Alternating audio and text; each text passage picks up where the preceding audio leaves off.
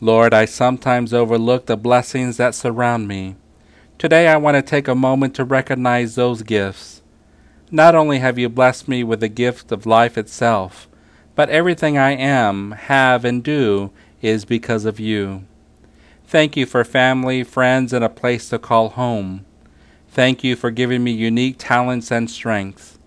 Thank you for opening my eyes to your goodness. Amen.